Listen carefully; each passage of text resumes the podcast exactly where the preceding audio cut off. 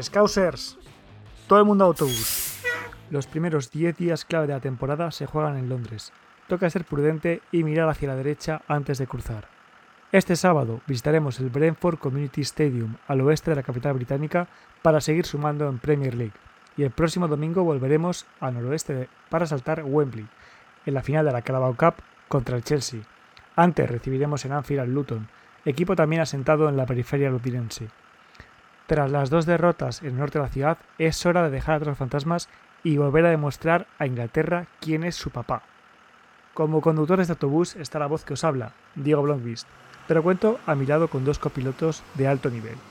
El primero de ellos, Alex Cortón, arroba minerismo. Eh, Alex, ¿tú te mareas en los viajes largos en autobús o, no? Bueno, bueno, depende de cómo sea la carretera, ¿no? Va a ver cómo está va a haber que ver cómo está el asfalto, pero bueno, yo creo que la salida a Londres no va a ser demasiado complicada. Bueno, las carreteras en, Galicia suelen ser bastante, bastante también con curvas. Em, tengo otra pregunta porque, claro, el otro copiloto es un viaje muy largo, ¿no? Es un viaje muy largo, hay que hacer eh, muchas horas, seguramente hay que hacer recambio y por eso buscaba un segundo conductor. en Rincón de Anfield, ¿tú te ves capaz de conducir un autobús de dos plantas? Yo he conducido camiones de mercancías, he conducido trenes en este mundo que es el Liverpool, así que estoy dispuesto a lo que sea, pero porque somos un tren de mercancías mm, delante del rival. Así que sí, estoy más que listo. Así me gusta, así me gusta. Cuánta, cuánta energía, cuánta, cuánta disposición de los dos a, a, conducir lo que sea. No sabéis la estadística, ahora que está de moda la película española La Sociedad de la Nieve, hay una estadística que, eh, según la cual varios hombres opinan que serían capaces de aterrizar un avión. No recuerdo ahora mismo si la estadística es muy elevada, si es un, 10, un 15, un 20%, pero bueno, lo que sí que es elevado es la cifra de 20%, que es el porcentaje de errores del bar que han afectado a Liverpool esa temporada. Y lo de puta madre, se me da muy bien hilar temas. Eh, Alex, ¿te parece mucho un 20% de errores del bar que nos haya tocado a nosotros?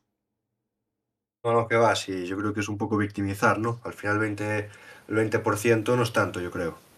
Hombre, a ver, que el 20% o sea, que uno de cada cinco errores de una liga haya caído a uno de los 20 equipos, sí que es bastante en realidad, ¿no? Claro, era ironía, era ironía. Obviamente es una estadística muy exagerada, pero, pero bueno, a pesar de eso estamos consiguiendo luchar bien. Hay que recordar que iríamos invictos si no fuera por uno de esos eh, de esos partidos, así que hay que, hay que saber luchar contra eso. Em, Xavi, em, no sé muy bien, hemos hablado muchas veces de cine. Em, ¿Qué te da más miedo? ¿El anuncio de una nueva trilogía de Star Wars dirigida por JJ Abrams o el cuadro arbitral que tendremos en, en la Carabao Cup hablando de, hablando de árbitros y, fallos? Pues, ¿qué quieres que te diga? no lo sé, porque es complicado. Porque es duro, ¿eh? ¿no? Eh, estas montañas que tenemos que escalar temporada tras temporada, ser el niño feo de la liga, ser el equipo que si pueden nos tumban y si no lo intentan otra vez. Pues no sé, la verdad, pero solo sé que, que bueno, que luego hablaremos de, de que sí, que nos pasa a todos esto de los árbitros. Bueno, bueno, ya lo veremos, ya lo veremos cuando nos tengan que pedir clemencia porque nos van a pedir clemencia. De las tres citas que, he mencionado eh, en esta introducción, creo que la, más importante de ellas, sin duda alguna, es la, final de la Carabao Cup. Más que nada porque, aunque todos los partidos que quedan de aquí a final de temporada sean finales, hay uno que es ya de por sí una final en sí mismo, que es ese encuentro contra el Chelsea. Hemos ido conociendo, Alex, en las últimas horas algunas de las bajas con las que afrontamos ese partido. Eh, mencionaba Rincón, por ejemplo, que dos de ellas van a ser eh, Trent Alexander-Arnold, mm, creo que ha anunciado Paul Joyce, y también Chris eh, Vascon ha anunciado la posible baja del húngaro Dominic Sosbolay. No sé, Alex, qué sensaciones tienes, porque son jugadores eh, Trent y, Dominic que ya, ya hemos perdido en las últimas semanas. ¿Te da la sensación de que la plantilla, los recambios que ha habido, te dan garantías en una final también? A mí personalmente sí. Yo creo que es una mala noticia que no estén porque durante toda la temporada han sido dos jugadores importantísimos, pero lo bueno es que, como ya has dicho, haberlos perdido anteriormente, es que ya sabemos quién puede ser su recambio, ¿no? El caso más claro es el de Conor Bradley. Estuvo lesionado hace poco Trent Alexander Arnold y Bradley estuvo ocupando su lugar eh, hasta el fallecimiento de su padre. Es que no se notó que no estaba el, el vicecapitán del Liverpool. Las, las, actuaciones de Bradley fueron buenísimas. Eh, goles, asistencias y aparte de eso pues demostró que puede, que puede competir al máximo nivel. Con Soboslai pasa un poco lo mismo. Cuando él no estuvo, eh, hubo gente como Curtis Jones que se echó el equipo a la espalda. Entonces yo creo que si le unimos que además de, de los jugadores que ya sabemos que pueden sustituirlos, vuelven Endo y Salah de sus, o ya volvieron, pero no estaban cuando estos jugadores estuvieron de baja, de sus compromisos internacionales, yo me veo seguro eh, con esto, eh, sin estos jugadores una final, aunque obviamente pues lo ideal habría sido poder contar con ellos. Pero creo que los recambios que hay eh, dan perfectamente el nivel. Conor Bradley, Xavi, que ha sido nombrado por la afición del Liverpool jugador del mes de enero, y comentabas que está, también en la, en, la, en la, encuesta para ser nombrado jugador de, la Premier League del mes de enero, ¿verdad? Sí, eh, así, así parece que es y así debería ser. Eh, yo quería subrayar un poco lo que ha dicho Alex. Creo que es una de las piezas fundamentales en esta nueva dinámica en la que había entrado el Liverpool últimamente. Y de hecho creo que nos pasó a unos cuantos que cuando en el partido contra el Chelsea entraron jugadores nuevos, por así decirlo, que estamos hablando de Trent, que precisamente nuevo no es. Nos temblaron un poco los cimientos de, la dinámica y del equipo que se estaba que al que nos estábamos acomodando las últimas, los últimos meses. Entonces, creo que una de las piezas fundamentales era este, Conor Bradley, y muy contento por él, por, porque creo que además ha entrado de una manera, pues como decíamos al principio, como un tren de mercancías en el, en el Liverpool, y cuando Klopp no fichó a un lateral que nosotros pensábamos que este verano llegaría alguien importante, igual sabía lo que había visto, ¿no? Y, muy contento, muy contento por él y con muchas ganas de verle titular y esperando y deseando que todo lo que le venga a partir de ahora sea mejor y que pueda estar que pueda estar tranquilo, le den el apoyo que necesita en el equipo y las distracciones que, que hacen falta, que nadie le frene porque va a ser buenísimo. Sí, eh, hablábamos, de, hablábamos de, Bradley, que para mí, sinceramente, me pasa un poco con él, como me pasó año pasado con, con que cuando más eh, carencias teníamos, aparece alguien de, de la casa, alguien que, que, ya está ahí, y te hace olvidar la, una baja, ¿no? En el año pasado, el año pasado fue con Bicetic supliendo a Fabiño, y este año ha sido un poco con Bradley supliendo a alguien tan, tan importante como es el Trent Alexander Arnold de, de este Liverpool.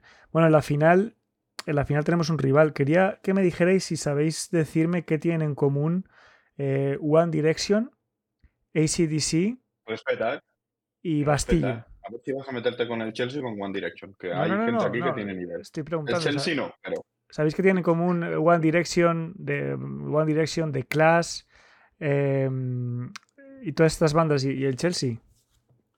Son bandas, ¿no? Sí, que todas son bandas y todas son de Londres. Eh, el Chelsea, sinceramente, ha, ha encadenado una mejora, una mejora de resultados que yo no sé qué opináis, eh, sobre todo, por ejemplo, Alex, em, ¿tú, ¿tú, crees que la mejoría de resultados se corresponde a la mejoría de, de, juego? Porque, sinceramente, los minutos que he visto del Chelsea últimamente me parecen esperpénticos. Bueno, una mejoría de resultados bastante relativa, ¿no? Porque sin contar el último partido que fue la victoria contra el Crystal Palace, en los dos anteriores fueron una goleada 2-4 contra los Wolves y, la, y el 4-1 contra el Liverpool. Sí, bueno, entre medias también eliminaron a Aston Villa de, de, de Fake Up, por eso decía. Eh, sí, pero no sé, yo creo que es un equipo que todavía está en ese proceso de reconstrucción que parecía que iba a ser más rápido de lo que realmente está siendo. Nos hemos, hemos visto que hace poco hemos jugado contra ellos y hemos sido muy, muy superiores. Un partido para mí brutal, que es este partido en el que se, se da la gran irrupción de Conor Bradley. Pero al final lo que va a pasar el 25 de febrero es un partido único, es una final y yo creo que da igual las rachas anteriores, da igual el juego mostrado anteriormente, tanto por uno como por el otro equipo, y yo creo que vamos a ver un partido bastante igualado, en verdad. Yo creo que a pesar del mal juego y de los malos resultados, el Chelsea tiene talento. Yo realmente lo creo. Es verdad que hay jugadores que a lo mejor no han estado al nivel que se podía suponer. Uno de ellos puede ser Moisés Caicedo, incluso alguno de los jugadores de la línea defensiva. Pero todos sabemos de sobra que en las finales las cosas se igualan muchísimo. Creo que además era contra el Chelsea, contra este equipo que teníamos una estadística hace poco de que, de que empatábamos siempre. Y, y, no sé, no las tengo todas conmigo respecto a la final, a pesar de que creo que somos un equipo bastante superior. ¿Misma sensación un poco, Xavi? Sí, bueno, a ver, yo sí que, sí que es verdad que, que yo creo que estamos uno o varios escalones por delante, al menos de momento, en cuanto a juego.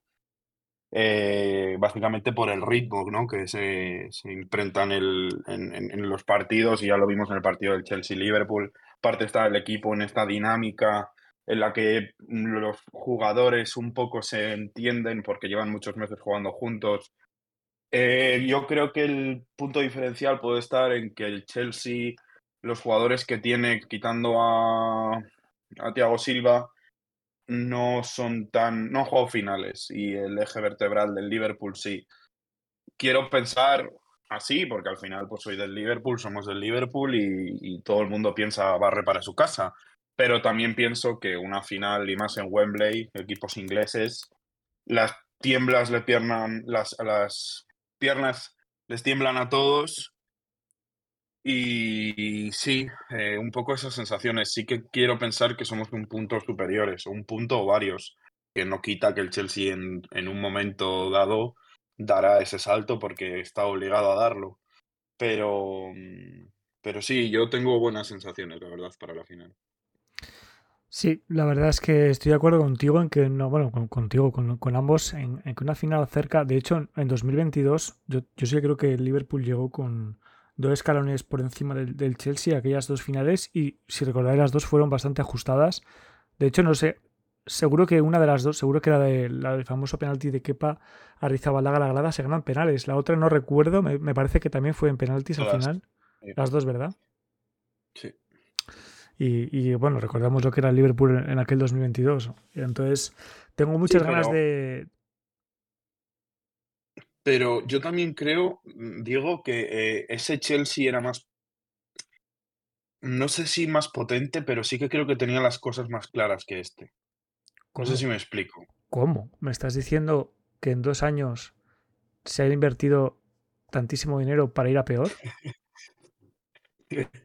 A ver, claro, eh, ahí está la cosa. Lo que pasa es que al final, pues estamos hablando de jugadores que son nuevos en, en el Chelsea y al final ese aquel Chelsea tenía a y tenía Mason Mount que jugaban el uno para el otro y sabían lo que tenían que hacer y se buscaban todo el rato.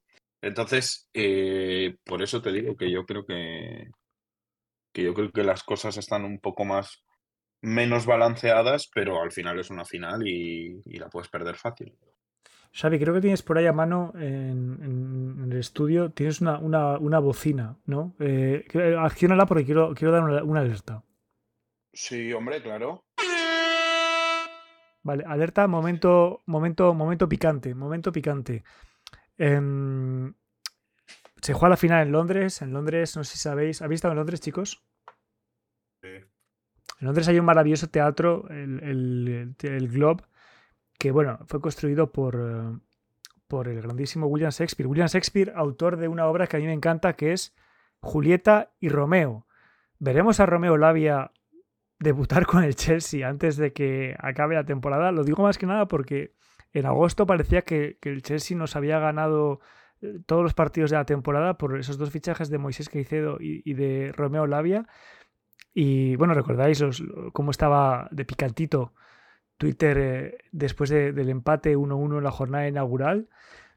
No sé, yo, yo lo digo desde, desde total, desde total casi pena. Eh, de, buena, de buena bala nos hemos salvado con, con aquel fichaje, ¿no? ¿Quieres saber cuál va a ser la participación de Romeo en la final?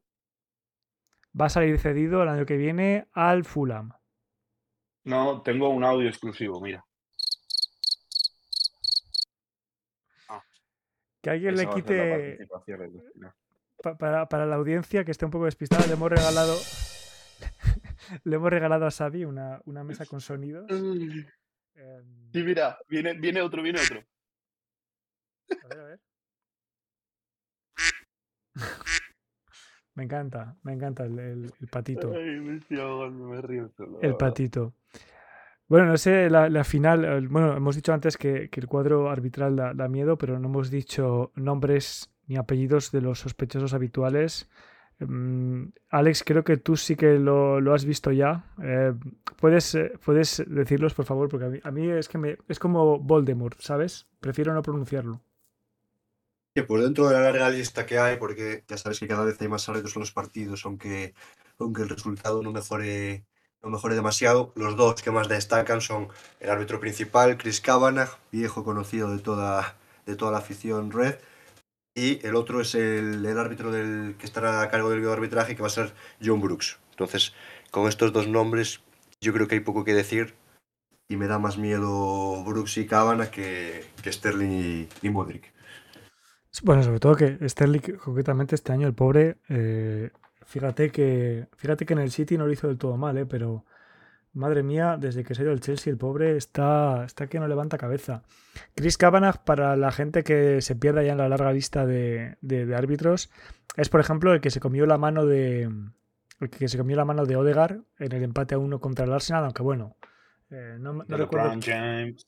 no recuerdo quién estaba en la sala bar, que alguien en la sala bar se lo podría haber dicho, pero bueno, el árbitro de campo, que no está demasiado lejos de la acción, eh, en el vídeo se queda claro, pues era Chris Kavanagh. Em, bueno, eh, al final, no, yo creo que, que si el Liverpool está como tiene que estar, poco importa lo que intenta meter mano esta gente. Y yo sinceramente sí creo que llegamos como, bueno, bueno, siempre con muchos Bueno. paréntesis, o sea, paréntesis siempre, claro, Bueno, pues, si te anulan dos goles, te expulsan a un jugador. Si te hacen un, un Tottenham Hotspur, eh, Hotspur Stadium, eh, poco puedes hacer. Pero bueno, en reglas generales, sí. y recordemos que Sí. incluso en ese partido casi, casi la Se liamos.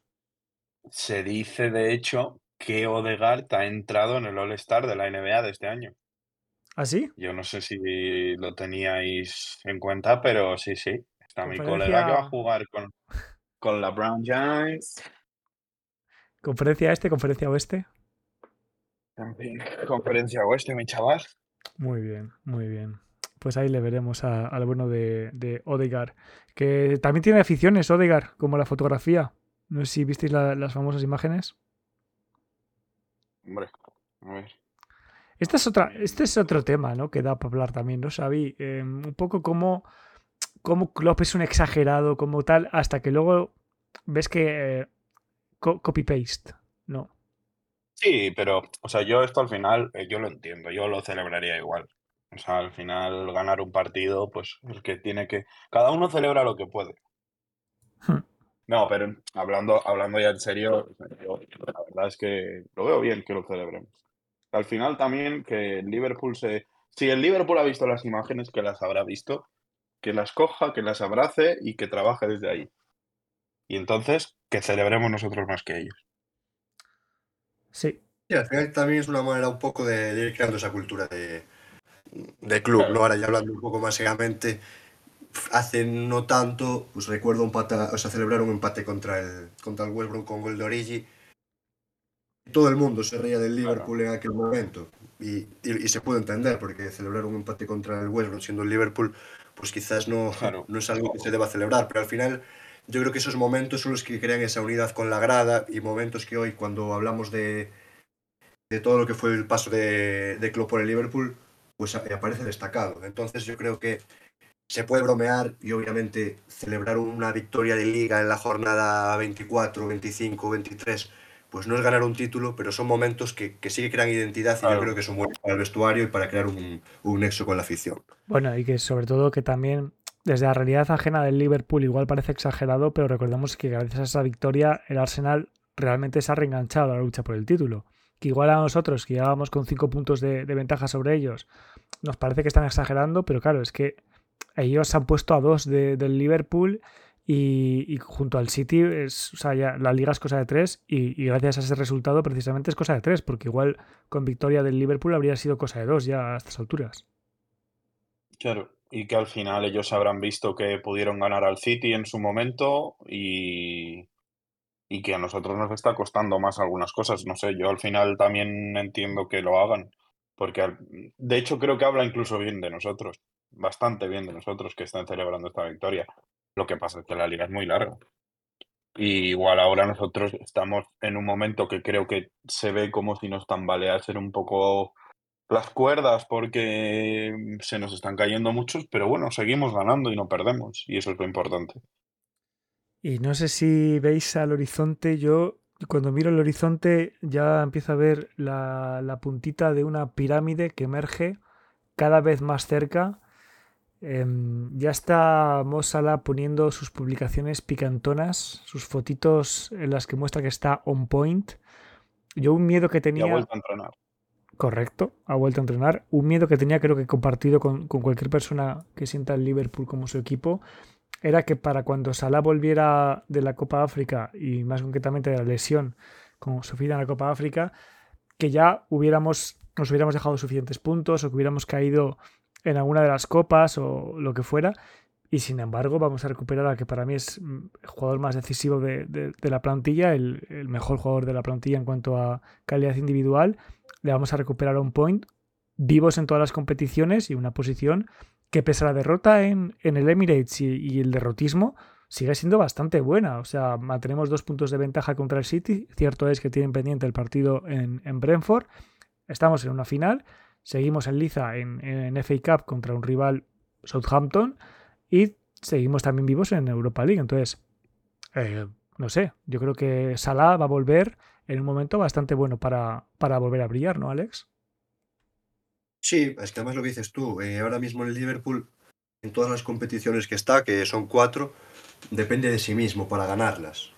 En todas, porque es verdad que en, que en la Premier League está dos puntos por encima, a pesar del partido menos que tiene el City, pero es que el 10 de marzo hay un Liverpool City en Anfield. Correcto. Y el, y el Liverpool lleva, si no me equivoco, una derrota en sus 108 últimos partidos en Anfield, es decir, eh, dependes de ti mismo en, tu casa, con tus mejores jugadores, para ser campeón. O sea, no me refiero para ser campeón sí o sí, pero para seguir siendo el líder. Entonces yo creo que llegar a estas situaciones y que encima llegues con un, Mohamed Salah que ojalá esté en forma, yo creo que no se puede pedir nada más. Yo creo además que de la, esa segunda línea y esa profundidad de banquillo que hemos destacado muchas veces, sobre todo en el ataque, em, Xavi, a mí se me acaban los adjetivos para describir a, mi casi tocayo, a, Diego Jota, don Diego Jota. Eh, está, está on point. Para mí siempre ha sido muy infravalorado, incluso por mí mismo diría, pero madre mía, cómo está este año. ¿eh?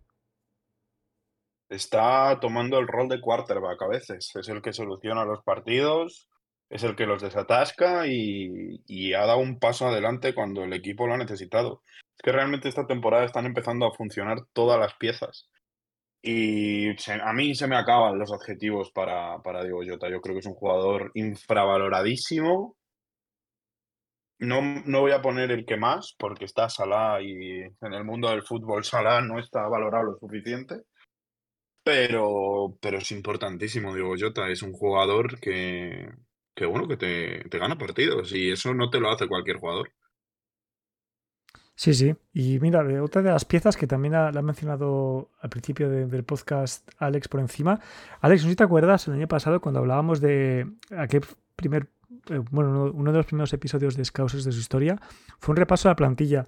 Y cuando llegamos al nombre de Curtis Jones, nos detuvimos mucho diciendo que igual era, era su, última, su última temporada eh, para demostrar su brillo yo creo que el año pasado lo hizo y yo creo que esta ha dado todavía un paso más hacia adelante. Yo creo que es una de las piezas que señala Xavi que, que está, está bastante on point también, ¿no?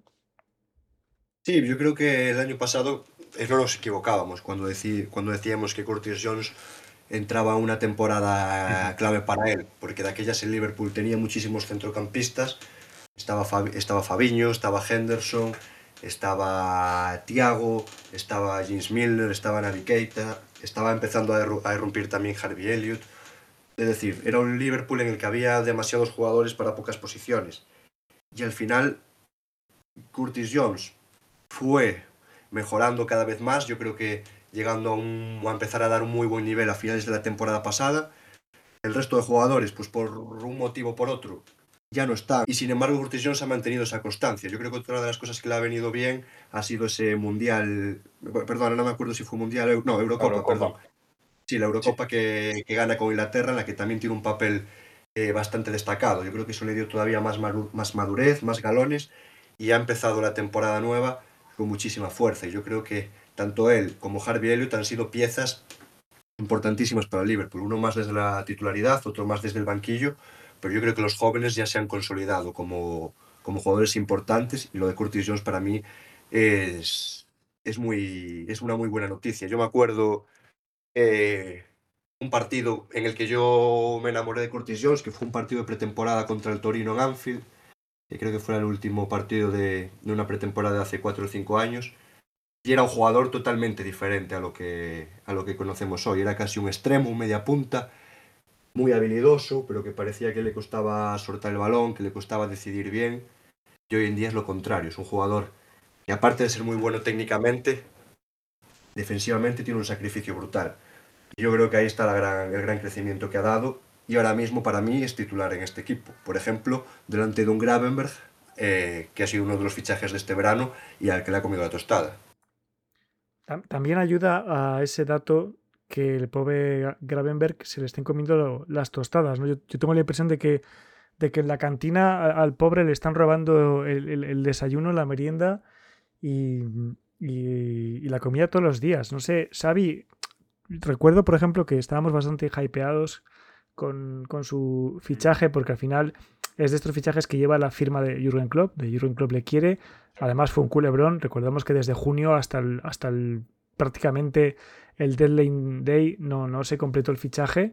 Y sin embargo da la sensación de que a pesar de que haya metido goles y que bueno ha tenido picos de brillo lo que le está faltando es regularidad no parece que hay partidos en los que sí que es el jugador que prometió pero en otros tienes que repasar la plantilla dos veces para asegurarte de que esté jugando. Sí, a ver, yo creo que no, no encuentra, no está dando la tecla en el Liverpool. Y sinceramente, si estuviese Klopp el año que viene y los siguientes, estaría tranquilo porque nos ha pasado siempre que cuando vemos a alguien mal acaba haciéndolo bien con el Liverpool. Pero tengo mucha incertidumbre porque en junio se va a ir Klopp. Dios, qué raro suena decirlo. Pero, pero el año que viene no va a estar él y es un fichaje club, como lo has dicho, lleva esa firma. Entonces no sé qué, qué va a pasar con él. Yo hay veces que no acabo de entenderle y me sabe mal porque no me gusta hablar negativamente de ningún jugador del Liverpool. Pero os- siendo sinceros, es de las pocas de los pocos jugadores que en ciertos momentos me desespera porque no sé qué hace, o sea, no, no encuentra ritmo, no, no persigue la pelota, así como hay momentos que es un nervio, pero hay otros en los que mm, no le entiendo y me sabe mal porque entiendo también que, que se tiene que adaptar, que no todos los jugadores evidentemente se adaptan como lo hizo Luis Díaz o como lo está haciendo McAllister, pero se le puede hacer muy cuesta arriba a final de temporada, la verdad. Sí, sí, es que de hecho lo que decíamos, bueno, lo que decíais vosotros sobre la irregularidad es que no es que sea de un partido a otro, sino en los propios partidos puede ser el mejor del partido los primeros 15 minutos con controles orientados, con asociaciones en, Sí. en la frontal del área buenísimas y luego llega el minuto 60 y no te volviste a acordar de que está, de que está Gravenberg. Y, y es un poco, un poco curioso también el, tra- el trato que le está dando Klopp, porque estaba, mira- estaba repasando ahora los tres últimos partidos del Liverpool y en uno de ellos, que es el más importante, que es contra el Arsenal, es titular, que acaba, acaba siendo sustituido en el minuto 58, pero es que tanto en el partido anterior como en el partido siguiente, que son contra Barley y contra Chelsea, no juega ningún minuto, pero es que los jugadores que entran para jugar en esa posición, cuando hay, cuando hay cambios, son jugadores que, son Bobby Clark y McConnell, que son jugadores de, de la academia. Entonces, parece un poco extraño, ¿no? Por ejemplo, el día del Chelsea entra en el 83 Bobby Clark, ¿por qué no le das esos 7 minutos a Gravenberg? Eso es que yo creo que Klopp todavía no lo ve preparado para competir, no tiene la confianza que debería tener sobre él, pero a mí son, son cosas que me, que me extrañan. yo creo que no, que, no termina de. Es lo que es que yo pienso eso, porque partido del Arsenal, yo me acuerdo los primeros 20 minutos de desesperarme, decir, ¿qué estás haciendo, tío? O sea, no, tiene esa. Yo creo que Klopp lo que no termina de ver es que no tiene la intensidad que te pide el partido para Klopp. Porque sí que es verdad que es lo que dices, que hay momentos en que cómo se gira con el balón o cómo la mueve, cómo regatea. O sea, tiene regates que que los hacen una baldosa y son increíbles, pero es como que no le no, no, no encaja, o sea, no encaja en este Liverpool. Y me sabe mal, ¿eh? porque a mí me gusta, pero creo que no termina de, apretar el botón. Sí, yo creo que es una sensación compartida y como digo, pues da un poco de rabia, sobre todo sabiendo que Klopp insistió tanto, tanto, tanto en él. Veremos si encuentra la tecla o, si acaba convertido en un caso Caraballo.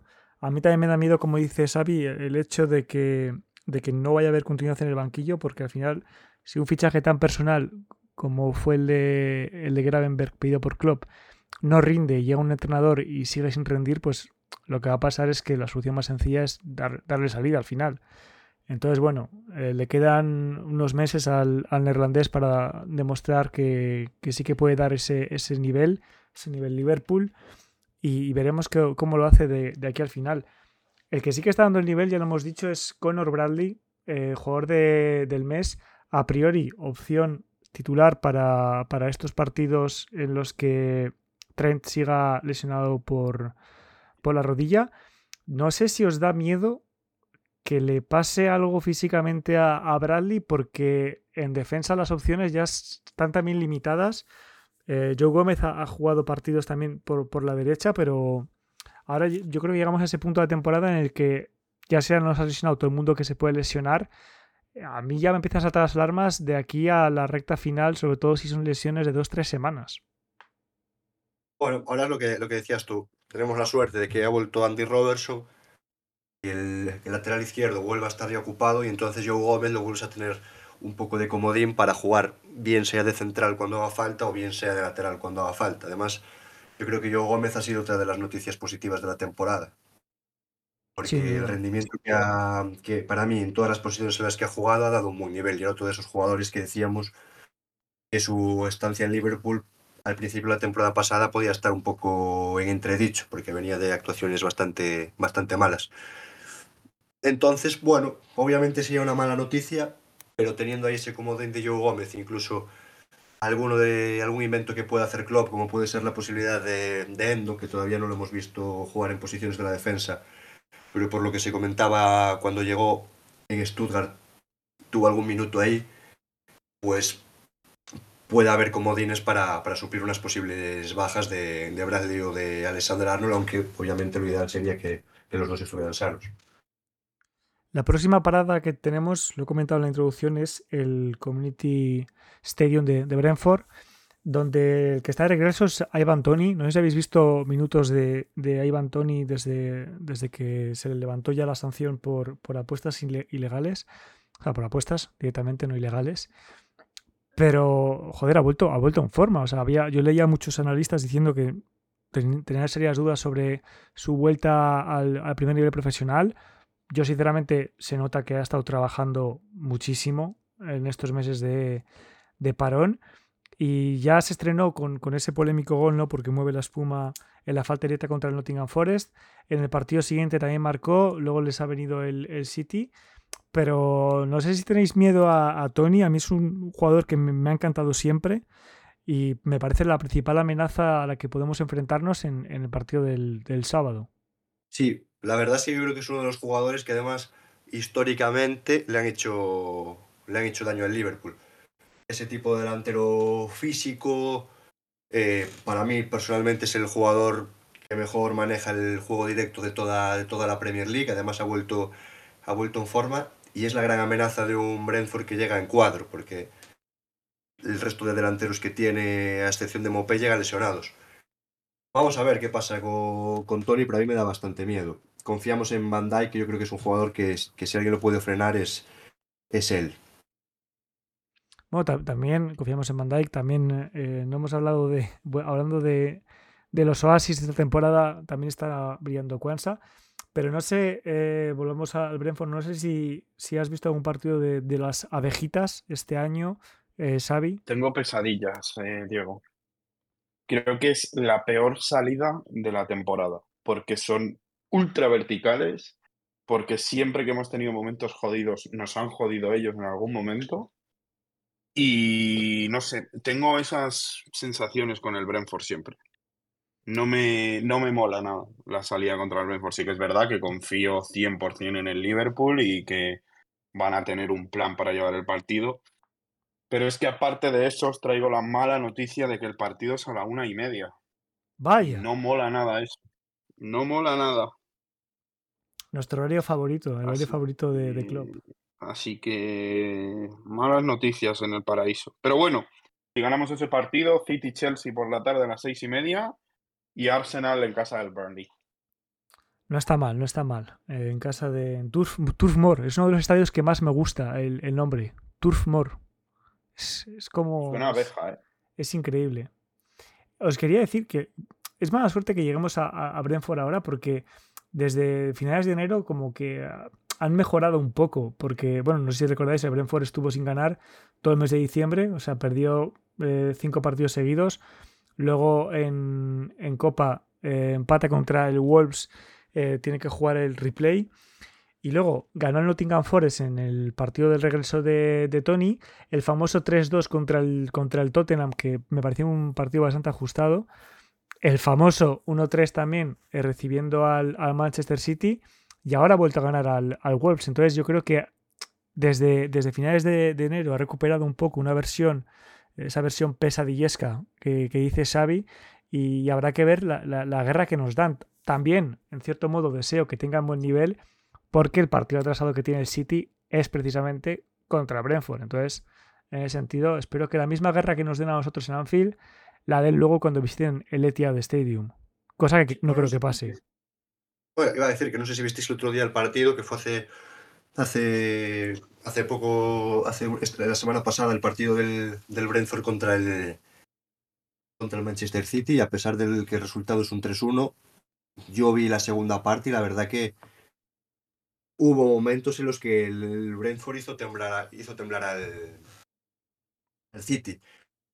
Una defensa en bloque bajo, no. Lo siguiente, con prácticamente los dos puntas, Tony y Mopé, en la frontal del área, muy bien organizados y lo que decía antes, muy, muy verticales. Y en algunas de esas contras, sobre todo me acuerdo una con Reguilón, tienen una ocasión muy clara que no es gol, no sé cómo, y luego a partir de esa ocasión eh, se genera un córner, del córner empiezan a sacar saques de banda eh, y durante tres o cuatro minutos pudieron haber marcado uno o dos goles. Al final lo que tiene el City es que tiene esa calidad eh, de Foden, de, de Bruyne, de Julián Álvarez, de Haaland y te acaban marcando gol en el cuando menos te lo esperas. Pero la verdad que le plantaron un partido muy muy serio y a mí me da miedo lo que puede venir y también creo que le pueden le pueden plantear peligro en ese partido aplazado, porque la verdad es un equipo contra el que es muy difícil competir. Veremos, veremos qué guerra nos dan a nosotros el sábado y qué guerra les dan a al City en ese partido atrasado que se juega el 20 de, el 20 de, de- este mes de febrero. También el siguiente partido que tenemos, aunque sea en Anfield, recuerdo que la ida fue el famoso partido del empate de Luis Díaz durante la polémica, o sea, durante el secuestro de su padre. Fue, es el Luton. El Luton que en su estadio en Ken- Ken- Kenilworth están súper, eh, vamos, están plantando cara a todos los equipos que han pasado por ahí. Luego sí que es cierto que las salidas se les da ligeramente peor, pero bueno, eh, en realidad el Luton, eh, ojito porque es peleón, ¿eh? Sí, bueno, eh, también el Luton viene a casa y el cuento es muy distinto. Espero, espero, y mira, le voy a dar, voy a hacer una comparación que igual a Alex le gusta, porque aprovechando que esta semana ha sido la Super Bowl, quiero darle esa chance al Liverpool de que en ciertos momentos el Liverpool me recuerda a los Chiefs, y es que sabe sufrir este Liverpool. Entonces, por eso quería dar este aliento de esperanza al partido del Brentford y el partido del Luton, que yo creo que son partidos que si, si quieres pelear por la liga has de ser resolutivo, sobre todo el partido del Brentford, que es el que está fuera de casa. Pero, pero sí, sí, eh, he querido hacer este, comparación, aunque Dios nos, nos aguarde con un Patrick Mahomes en casa, que creo que está convertido en forma de tren Alexander Arnold, y el tiempo dirá. Pero creo que se puede ser resolutivo en estos partidos y hay que tener esperanza, sobre todo con el Luton en casa, que en casa somos, somos unos tanques. Y con- de Patrick Mahomes. Una de las últimas visitas de- del Luton fue a St. James's Park, uno de los partidos más locos de lo que va de 2024, que es ese 4-4 contra, contra el Newcastle. No sé si pudisteis ver a- aquel partido, eh, se, se pone 1-0 el, el, el Newcastle, o sea, dos veces adelanta el Newcastle, dos veces le empata el Luton, a la vuelta a los banquillos el Luton se pone 2-4 y luego Trippier y, y Barnes eh, empatan para, para el Newcastle, o sea, que no, no es un equipo que se achante tampoco en, en las visitas a- afuera. También han ganado 4-0 al, al Brighton de De Zerbi este, este mismo mes. Bueno, este mismo mes no, estamos ya en febrero, este mismo mes de, de- de enero. Em, bueno, habrá que, habrá que estar atento. Yo sí que creo que el Liverpool, además de saber sufrir, ha recuperado la fortaleza en Anfield. Entonces, es un equipo, el Luton, que por muy buenos resultados o muy buenos momentos puntuales que ahora está en la temporada, al final su lucha es eh, la que es, la, la permanencia. Y está mano a mano, y con esto voy a ir con otro tema, está mano a mano con el Everton. Eh, nuestro querido vecino mm, no le va a mí las cosas. No le va a ¿Te mí puedo las interrumpir un cosas. segundo, Diego? Interrumpe. Tú sabes que a lo mejor el partido del, del Luton es un poco complicado, entonces te voy a pedir que hagas un conjuro de magia para que ganemos sí o sí ese partido. Entra, por favor, en Wikipedia y léeme el nombre completo de Elijah de Bayo, el delantero del Luton. Completo. Es la única manera de ganar 100%. El Aya de ¿Pero Bayo. esto qué está haciendo? El, el nombre completo. A ver, pero. Sí, sí, dilo, dilo. La madre que me parió. Venga, invoco. Invoco a los hechizos protectores. En nombre de Elaya Anu, Anuoluguapo, Oluwaferani, Oluwatomi, Oluwalana, Ayomikulehin, Adebayo. Eh, ni tan mal, ¿eh? Perdón. No dice Soboslai bien, pero dice ese nombre bien, es increíble. Bueno, este bueno, tengo, tengo prioridades, tengo prioridades. A ver, está a tope, está a tope con la, con la Copa, con la Copa de África, así que se me dan bien, se me dan bien los nombres de raíces, de raíces africanas. Em, el trabalenguas del gol de Adebayo, pero esto es una, esto es un troleo de, de la media inglesa o esto es verdad. No, y hasta donde yo sé, es verdad, es verdad. Es que, es que no sé si veis en la. O sea, en su bio, o sea, su página de Wikipedia es muy cachonda. Em, pone el nombre completo, no sé qué, no sé qué, eh, comillas, el trabalenguas del gol a de Bayo. O sea, esto tiene que ser algún tipo de troleo. No creo que nadie le llame trabalenguas del gol. Pues Es igual, es, es igual es una broma, pero el nombre es real. El nombre real. Tiene ascendencia nigeriana. No has no- leído David. Has No leído leído. David García, pero no te estás enterando. Em, En África es David García. David García. ¿Sabéis, por ejemplo, un dato estúpido? Yo, yo aprendí alemán durante un, un único año y solo me sirve, o sea, solo recuerdo de, de aquel año una, una curiosidad. ¿Sabéis eh, lo que significa eh, Michael Schumacher en, en lo que- lo que sería Michael Schumacher traducido al castellano? Miguel Zapatero. ¿Cómo? Miguel Zapatero, efectivamente. Schumacher. O sea, Schumacher es Shoemaker, o sea, es Zapatero. Hostia. Dime que no Buena pierde, temporada. no pierde la, o sea, pierde totalmente la épica, ¿eh? O sea, Miguel Zapatero. Buena manera de decirlo sabiendo que empezamos dentro de nada la temporada de Fórmula 1. ¿eh? Hombre. Bienvenidos a Fórmula 1 Scousers. Ah, Además, tú eres, tú eres fans de. tú- tú- bueno, tú y Coque, los dos sois eh, bastante seguidores de, de la escudería Red, ¿no? Bastante fanses, sois fanses del, del elegido, del elegido Leclerc. Del elegido Leclerc y de según va a ser el futuro de la Fórmula 1, Don Lewis Hamilton. El futuro, tú. 38 tacos, mi colega. Increíble, increíble. Bueno, eh, hay mucho fan, hay mucho fan, eh, en, Twitter se junta mucho el fanatismo entre F1 y, y fútbol, así que creo que cuando empiece la temporada de Fórmula 1 seguramente nos dé para, para traspasar memes de, de un mundo, de un mundo al otro. chicos, tampoco quisiera enrollarme más. Eh, sí que quiero parar, eh, hacer un, un pequeño, una pequeña mención emotiva eh, vamos a llamar esto las noticias serias de, Scousers. La primera de ellas es bastante seria, eh, la, me lo ha recordado Alex antes, de, antes del programa y es relativa a una nueva multa por cánticos de, de odio hacia tragedias. En este caso, Alex, si no me equivoco, ha sido por eh, cánticos de Heysel, ¿verdad? Sí, durante el derby de octubre de este año pues un aficionado que ha sido sancionado con 500 euros de, bueno, perdón, 500 libras de multa y tres años sin poder eh, entrar en los estadios, una multa que no sé desde vuestro punto de vista, pero a mí me parece escasa. Pues es la primera... Bueno, o sea, pues es que las sanciones, o sea, sinceramente las sanciones en estas cosas me parecen siempre bastante, bastante flojas, porque, no sé, eh, tampoco sé si hay, si hay alguna sanción, tampoco, tampoco es cuestión de de, de desahuciarle la casa, pero en fin, 500, 500 eh, libras eh, tampoco me parece algo que te impida eh, proferir ese tipo de, de, de, injurias. Y la otra noticia...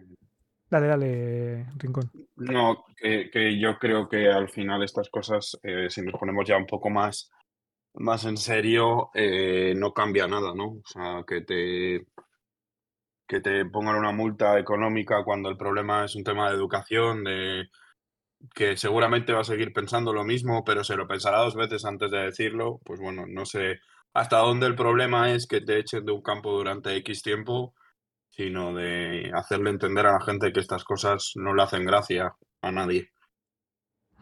Ya, bueno, lo, más trágico de esto, eh, de esta sanción, es que, como ha mencionado Alex, es un aficionado de, del Everton. O sea, de la misma ciudad que, que, el Liverpool y, no sé, Hillsborough y Heysel al final fueron dos tragedias que marcaron no solo al club, sino también a, a toda la ciudad, en especial Hillsborough quizás, pero, pero Heysel también. Entonces, me parece especialmente triste que... Porque estamos acostumbrados a ir a estadios de, de, del resto de Inglaterra y, y, que desgraciadamente se produzcan este tipo de situaciones que ya hemos denunciado aquí en Scousers eh, cada vez que, que, han ocurrido, pero que te pase también en, eh, con tus vecinos no deja de parecerme bastante lamentable. Pero eh, después de esta noticia seria, triste o lamentable, también hay una noticia eh, que ha salido en las últimas horas, salió anunciada ayer, bastante positiva. Eh, no sé si os acordáis de que en enero el entrenador sueco eh, Sven Goran Eriksson, que fue seleccionador de Inglaterra, con la que Inglaterra llegó a cuartos de final en el Mundial 2002 eh, y 2006, si no me equivoco.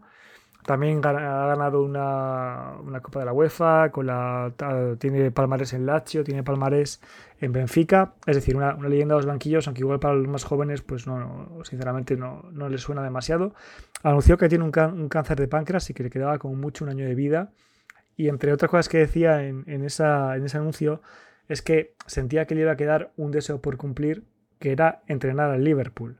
A lo cual Klopp haciendo gala de que no solo es un, gran entrenador, sino una gran persona, dijo que no le importaría que, que Sven Goran Eriksson entrenase un día, que fuera a la oficina, que hiciera su trabajo, etc. Y Rincón, eh, creo que no va a ser ese finalmente su cometido, pero sí va a tener un, un, pequeño rol en un partido del 23 de, marzo, ¿verdad? Va a ser el entrenador de, del partido de leyendas eh, si no me equivoco, va a ser en marzo.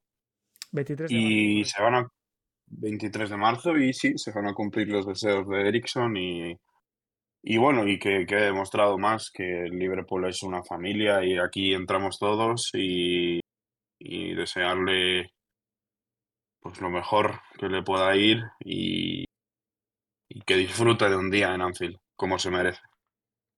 Literalmente el comunicado de Liverpool además decía que, que todo el mundo en, Liverpool esperaba que disfrutase mucho, tanto él como su familia, de lo que es un día en el dugout, o sea, en, en, la, en la, zona de pie de campo. Y bueno, que sea un partido de leyendas benéfico, joder, ¿quién, no, quién de nosotros no firmaría por estar un día eh, a pie de campo de Anfield?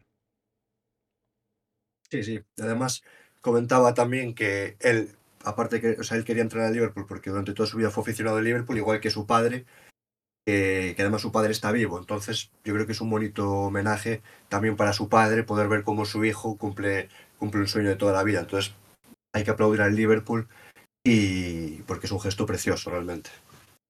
Lo es, lo es. Es un gesto, un gesto también de esos que, que van enmarcados un poco en el This More y, y sobre todo teniendo en cuenta que no lo, lo, he mencionado yo, pero que en la entrevista también decía que lifelong eh, Liverpool supporter, o sea, fan de, de toda la vida de, del, del, Liverpool. Y bueno, pues un sueño cumplido y una, un nuevo gesto de que, de que este club pues tiene unos detalles preciosos y, y, estaremos atentos a lo que pase en ese partido de, de, leyendas. Ya se han ido anunciando algunas, creo que si no me equivoco he visto en Twitter eh, Patrick Berger, por ejemplo, es uno de los que va a estar.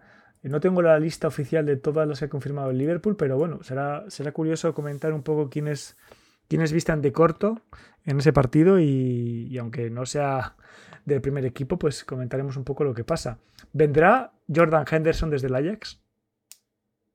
quién sabe, uno que sí que va a estar en los equipos es Ryan Babel, así que a lo mejor Henderson pues se anima y juega una parte con cada equipo también. Curioso. La pregunta es, la pregunta es, Diego, ¿estará Xavi Alonso? Cuidado. Está, está ocupado Xavi, está haciendo cositas en Leverkusen. Xavi, eh, no sé si visteis, no, no, no, le ha ido mal en el derby, o sea, en el, no, es, no es derby, pero el partido contra el, contra el Bayern Múnich, eh, ¿visteis ese partido? No, yo solo vi el resultado. Asusta, ¿eh? O sea, el Bayern Leverkusen asusta. Eh, no quiero encontrarme Bayern Leverkusen en Europa League hasta la hipotética final y, y, si ese es el caso va a ser un partido de, de, de alto nivel. No mola. Pero increíble. Yo sinceramente me quito el sombrero ante, ante Xavi que recordemos que llegó a, a Leverkusen sin experiencia en, en, en banquillos de, de, primer, eh, o sea, de campeonatos de, de, primer nivel. Y bueno, ha sacado a Leverkusen de zona de descenso a, a calificarlos a competiciones europeas y ahora 31 partidos invictos, casi nada. Um, y con Borja Iglesias en la plantilla, que tiene mucho mérito. ¿Y, perdón? Con Borja Iglesias en la plantilla, que tiene bastante mérito. Bueno, eh, Hablamos un momento el, el off the record Scousers, ¿vale? Esta es la sección de Scousers para la que hablamos de cosas que no son del Liverpool, aunque estén relacionadas con el fútbol. ¿Qué opináis de que Borja Iglesias haya pasado de no ser titular en el Betis a posiblemente ganar la primera Bundesliga de la historia del Bayer Leverkusen, mientras que Harry Kane que dejó el Tottenham Hotspur para fichar por un equipo que venía ganando 10 años consecutivos la Bundesliga, seguramente forme parte del primer Bayern de Múnich que en 11 años no gana la Bundesliga. La Decidme que no es precioso el fútbol. Yo solo tengo una cosa que decir y es ¿dónde vas siendo el Bayern de Múnich a fichar a Eric Dyer? Es lo único que voy a decir. ¿Cómo vas a ganar una Bundesliga con Eric Dyer, que era suplente en el Tottenham? Y Brian Zaragoza. Habéis visto también que hay problemas idiomáticos para que Brian Zaragoza se adapte a, al, al Bayern Múnich. En fin, por lo sí, que sea. Intento decir el nombre de la isla de Bayo, ¿no? Y no, no lo Y al banquillo de por vida. Por lo que sea, yo creo que cualquier fan del Liverpool va a tener un ojo clavado en el devenir de la Bundesliga y en lo que haga el Bayer Leverkusen de, de aquí a final de año. Recordemos, el equipo de Xabi Alonso está vivo en Copa de Alemania. Además, la Copa la tiene bastante facilita porque no está ni no está ni Bayern Múnich ni Borussia Dortmund. Eh, no, no, recuerdo qué equipos están, pero vamos, que creo que hay un equipo incluso de. Ojo si está el Leipzig, ¿eh? No, Ojo no, no. si está el Leipzig. Creo, creo literalmente que quedan equipos. Míralo, sí, la, la Pocal. Eh, Tengo ojo, está una noticia Leipzig. ¿no? antes de que nos vayamos. Comenta. Tengo una noticia antes de que nos vayamos. Porque parece ser, porque con la filtración que ha habido de una carta en el FIFA, que Don Diogo Jota es jugador del mes de la Premier League. Ole, se celebra.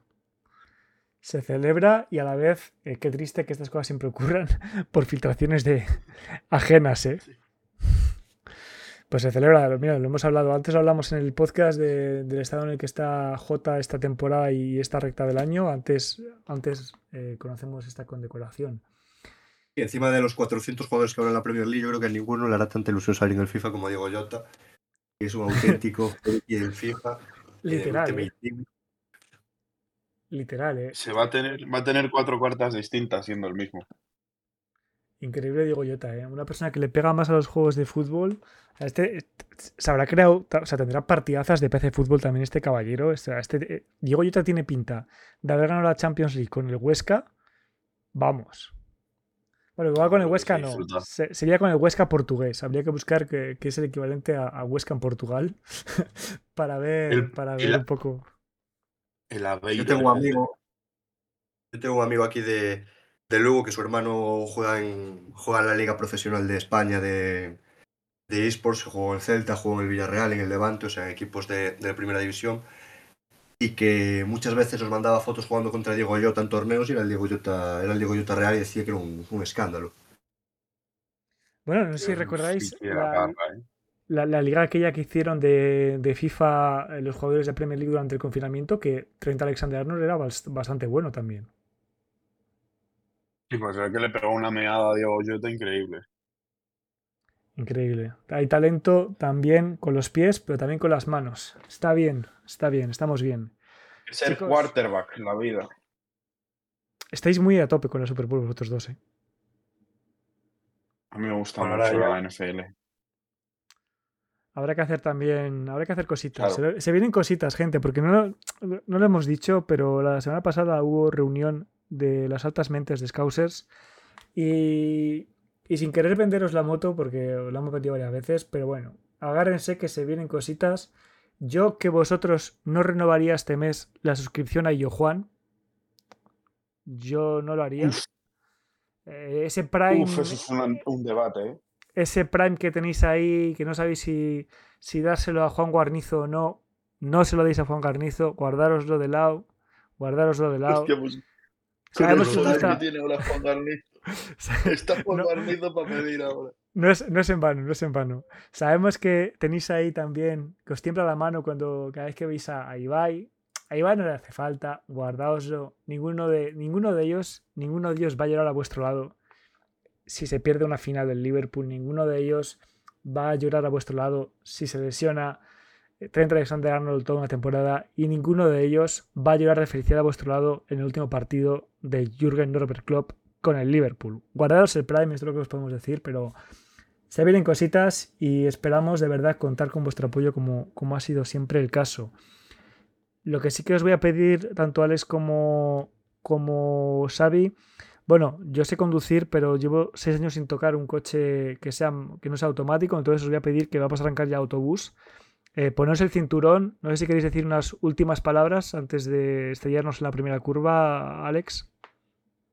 Bueno, en base a lo que decías, ¿no? Que, que si dudáis entre darnos a nosotros el, el Prime o a Juan Garnizo, preguntadle a David Barral, que seguro que os da un buen consejo. Gafotas. ¿Vosotros, os comeríais la sandía? La sandía.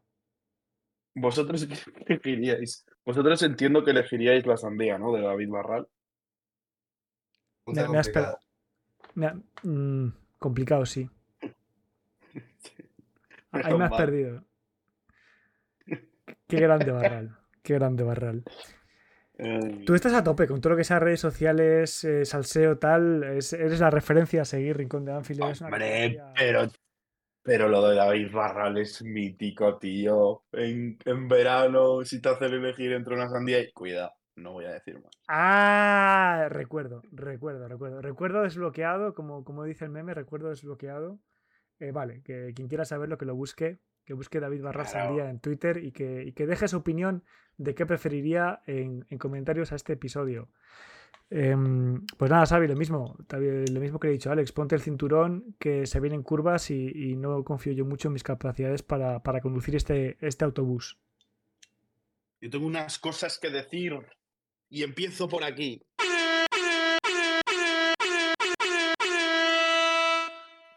Darwin está empezando a funcionar. Tic, tac. Endo ha vuelto. Ha vuelto el faraón. Cuidadito, que ya no vamos en autobús. que vamos en tren y vamos a descarrilar a este paso. Vamos como una bala. O sea que cuidadito porque el gigante ha vuelto. Tic-tac. Tic-tac. No hay nada más épico que pueda añadir. Simplemente agradeceros tanto a Xavi como a Alex por haber estado. Un saludo también de, quien nos habla, arroba Diego Lovis, arroba minerismo eh, Alex y arroba rincón barra baja Anfield eh, Xavi. Y recordad seguirnos en todas las redes sociales, arroba Scouser, tanto en Instagram como en Twitter. Se vienen cositas, estad atentos a lo que publiquemos. Esto es Scouser, muchísimas gracias y You'll Never Walk Alone.